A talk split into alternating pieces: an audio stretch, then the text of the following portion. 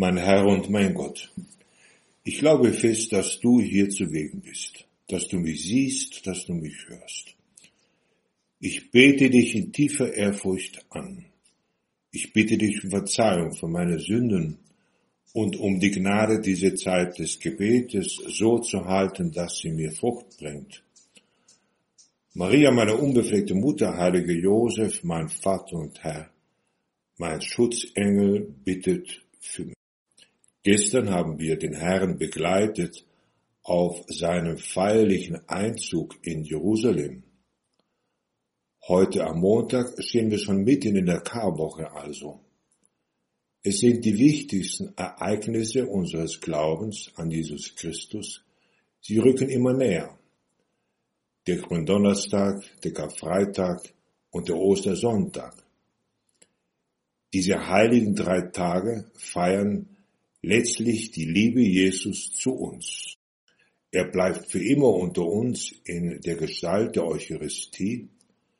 Er befreit und erlöst uns von aller Schuld durch sein Leiden und Tod am Kreuz. Und er schenkt uns am Ostersonntag das ewige Leben mit seiner Auferstehung am dritten Tag. Diesen Montag beschreibt uns der Evangelist Johannes ziemlich genau in seinem Evangelium. Da sagt er, sechs Tage vor dem Paschafest kam Jesus nach Bethanien, wo Lazarus war, den er von den Toten auferweckt hatte. Dort bereiteten sie ihm ein Mahl. Martha bediente und Lazarus war unter denen, die mit Jesus bei Tisch waren. Wir können uns das sehr gut vorstellen, Sie können kaum die Freude ablehnen, weil Lazarus wieder lebt. Ihn hatte der Herr von den Toten erweckt.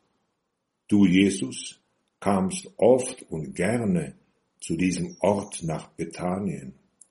Oft hast du sie besucht. Es ist ja nur ein kurzer Weg von Jerusalem in südliche Richtung durch das Kidrontal über den Hügel von Gethsemane hinauf nach Bethanien. Jesus pflegte eine tiefe Freundschaft mit dieser Familie. Welche Sehnsucht des Menschen, wenn solch eine Freundschaft mit Jesus allmählich bei jedem von uns heranwächst. Ich habe euch Freunde genannt, nicht mehr Sklaven, so hast du gemeint beim letzten Abendmahl. Johannes erzählt weiter, da nahm Maria ein Pfund echtes, kostbares Narrenöl, salbte Jesus die Füße und trocknete sie mit ihrem Haar. Das Haus wurde vom Duft des Öls erfüllt. Dort bereiteten sie Jesus ein Mahl. Martha bediente und Lazarus war unter denen, die mit Jesus bei Tisch saßen. Wir können fragen, warum tut Maria das? Ganz sicher, es war Dankbarkeit und Großherzigkeit. Echtes, kostbares Narrenöl, das es ja heute noch gibt und fast unerschwinglich teuer ist. Es ist eine Pflanze aus der Gruppe der Baldrian-Pflanzen, die aus der Gegend des heutigen Himalaya in Indien stammten. Narrenöl wurde oft für Heilungen benutzt und hat einen besonders guten Geschmack oder Duft. Nur Judas fing an, sich darüber zu beschweren, sich aufzuregen. Nur einer von den Jüngern Jesu, Judas Iskariot. Warum hat man dieses Öl nicht für 300 Denare verkauft, erzählt Johannes der Evangelist, und den Erlös den Armen gegeben?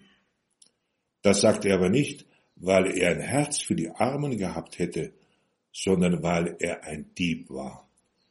Er hatte nämlich die Kasse und veruntreute die Einkünfte. So erklärt Johannes sein egoistisches Verhalten. Es war eine kleinkrämerische Seele im Umgang mit Jesus. Die Schrift sagt, einen fröhlichen Geber liebt Gott. Eine uralte Weisheit haben wir nicht die tausenden Helfer gesehen, und sehr wahrscheinlich waren wir auch dabei, die den Flüchtlingen aus der Ukraine alles zur Verfügung stellen, nur damit sie leben können. Gottes Liebe und Nächstenliebe widersprechen sich nicht. Die Christen haben immer schöne Kirchen gebaut für den Herrn. Es war ja für seine Ehre. Und gleichzeitig haben sie wunderbare Hilfen für die Armen gegeben. Gottesverehrung und Nächstenliebe widersprechen sich also nicht. Jesus muss also auch sehr beeindruckt gewesen sein von der Salbung durch Maria an seinem Leib. Aber er selbst gibt noch eine andere Bedeutung, nicht nur Dankbarkeit und Großherzigkeit im Herzen von Maria. Jesus erwiderte dem Judas Iskariot, lass sie, damit sie es für den Tag meines Begräbnisses tue. Jesus, du wusstest um deinen Tod am Kreuz, um dein Begräbnis und um deine Auferstehung. Nach alter jüdischer Tradition wollten die guten Frauen und gute Seelen das bewerkstelligen und zum Ausdruck ihrer Liebe zu dir, Jesus, machen. Aber du, Jesus, antwortest mit deiner Auferstehung schon vor der Salbung, zu der, zu der diese Frauen gekommen waren. Maria nimmt vorweg also, was sie später nicht mehr tun kann. Diese Frauen bekamen etwas Größeres. Sie waren die ersten Zeugen seiner Auferstehung. Jesus, hilf uns, dass wir uns deine Auffassung zu eigen machen und die Auffassung jener Frauen und einschließlich Lazarus. Jesus, ich will mit dir großzügig sein.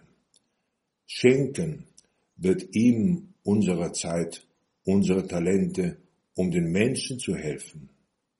Ja, es ist, es geht darum, mit unserer Großzügigkeit unser Leben dir ähnlich werden zu lassen.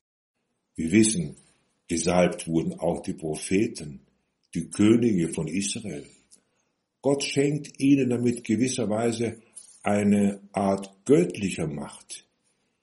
Wir kennen das Katechumenenöl bei den Täuflingen, das Krisam bei der Firmung, die Salbung der Hände bei einer Priesterweihe, die Salbung für die Kranken. All das spiegelt bei uns unsere göttliche Beziehung wider, die wir in uns tragen. Gott liebt uns, beschenkt uns mit so vielen göttlichen Dingen. Wir sind Kinder Gottes. Jeder hat eine gewissermaßen göttliche Grundhaltung wie Glaube, Liebe und Hoffnung. Und so wollen wir dich, Jesus, bitten, unserem Tun auch keine Grenzen zu setzen, damit wir alles dir schenken. Unsere Zeit, unsere Talente, das Gute, was wir anderen möglich machen.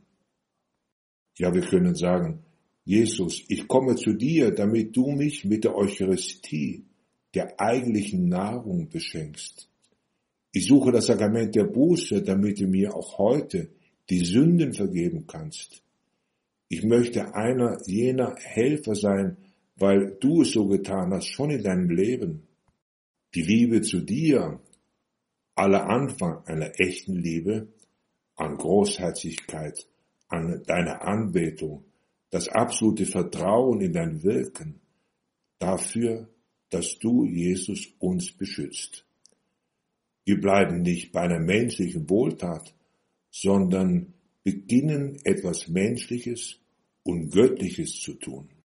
Die Armen habt ihr immer bei euch, mich aber habt ihr nicht immer bei euch. So endet der Herr seine Vorsätze und seine Lehren, die er uns schenken möchte.